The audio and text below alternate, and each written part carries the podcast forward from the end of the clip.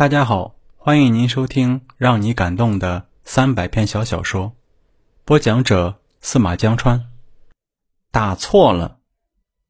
电话铃响的时候，陈曦躺在床上看天花板。电话是吴立长打来的，吴立长约他到立舞台去看五点半那场的电影。他的情绪顿时振奋起来，以敏捷的动作剃须、梳头、更换衣服。更换衣服时，嘘嘘的用口哨吹奏着《勇敢的中国人》。换好衣服，站在衣柜前，端详镜子里的自己，觉得有必要买一件名厂的运动衫了。他爱立场，立场也爱他。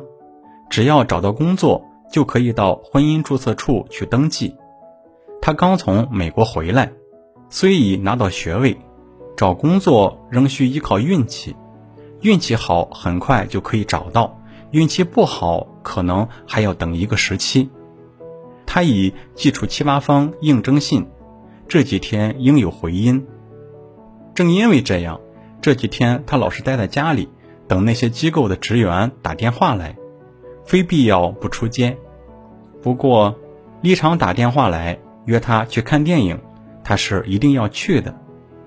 现在已是四点五十分。必须尽快赶去立舞台，迟到立场会生气。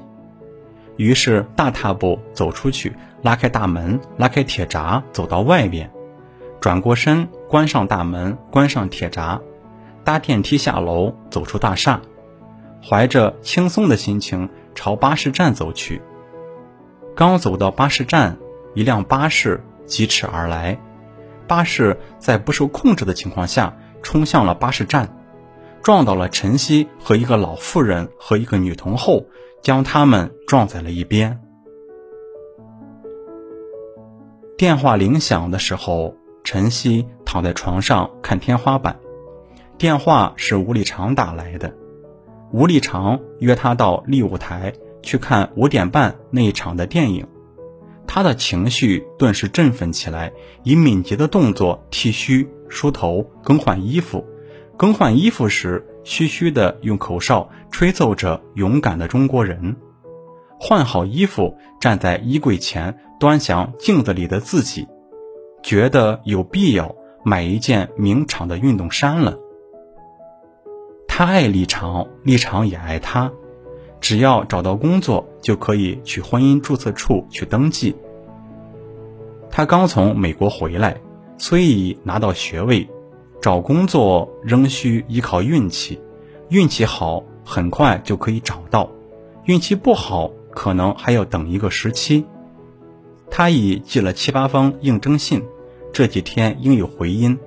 正因为这样，这几天他老是待在家里，等那些机构的职员打电话来，非必要不出街。不过立场打电话来约他去看电影，他是一定要去的。现在已是四点五十分，必须尽快赶到立舞台，迟到立场会生气。于是大踏步走去拉开大门。电话铃又响了，以为是什么机构的职员打来的，调转身疾步走去接听。听筒中传来一个女人的声音：“请大伯听电话。”谁？大伯，没有这个人。大伯母在不在？你要打的电话号码是三一一九七五。你要打去九龙？是的。打错了，这里是港岛。愤然的将听筒抛在电话机上，大踏步的走去，拉开铁门，走到外边，转过身来。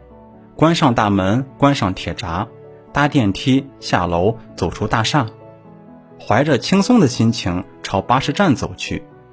走到距离巴士站不足五十码的地方，意外的见到一辆疾驰而来的巴士，在不受控制的情况下冲向巴士站，撞倒了一个老妇人和一个女童后，将他们撞在了一边。